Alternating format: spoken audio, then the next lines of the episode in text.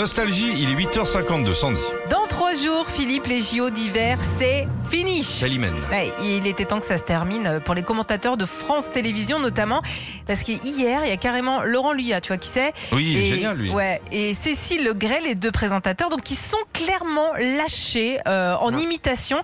Ils ont gentil, ils sont gentiment moqués de leurs collègues Nelson Montfort et Philippe Candeloro.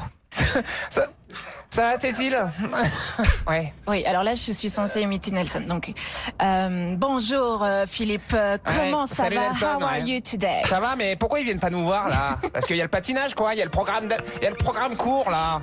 On y Ils va arrivent, ils arrivent, Bon. ils arrivent. On dirait nous quand Mais on c'est fait les clair, courses avec c'est l'imitation. Philippe Candeloro, il le tient bien Ah quand ouais, même. mais hein. même la, la nana, elle Ouais, fait bien. ouais, ouais. Bon, à chaque fois, c'est pareil. À la fin des JO, les gars craquent complètement chez France 2. Souvenez-vous, en 2018, lors des JO de Pyeongchang, c'était Alexandra Boyon qui, elle, avait clairement lâché la rampe. Alexandre Boyon, Vincent Gay, vous étiez tout à l'heure au ski de fond, vous avez fait vite, messieurs. Vous êtes en direct, vous êtes en direct, mon cher Alexandre Boyon.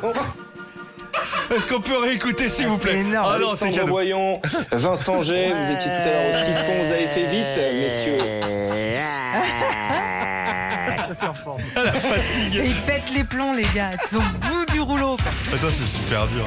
Ah, merci pour ce moment. Retrouvez Philippe et Sandy, 6h-9h sur Nostalgie.